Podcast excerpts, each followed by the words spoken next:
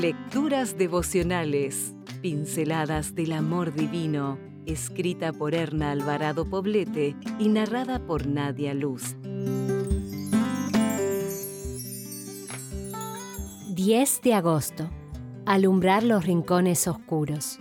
Procuren ustedes que su luz brille delante de la gente, para que viendo el bien que ustedes hacen, todos alaben a su Padre que está en el cielo.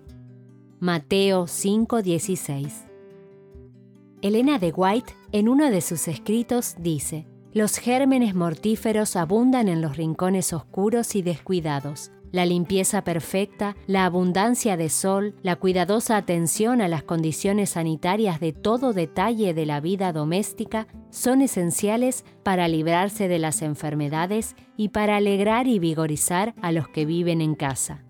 La ausencia de luz, la acumulación de basura y la falta de pulcritud son factores desencadenantes de todo tipo de enfermedades. Pero hoy quisiera hablarte acerca de los rincones oscuros de la mente. La falta de higiene mental puede resultar en enfermedad e incluso en muerte.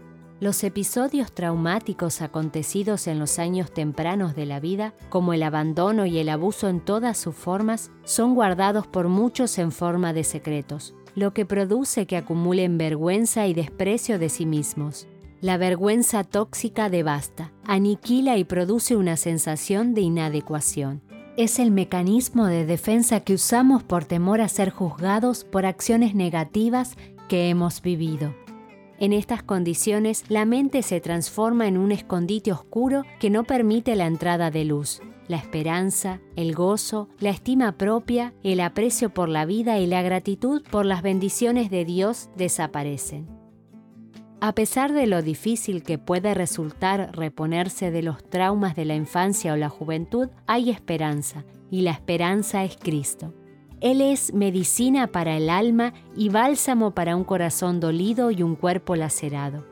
Si alguna vez estuviste en una situación de vulnerabilidad, indefensión y desprotección ante alguien que debió haberte provisto de cuidado, es natural que te sientas desválida, pero no necesariamente debes permanecer en esa condición. Considera las siguientes acciones.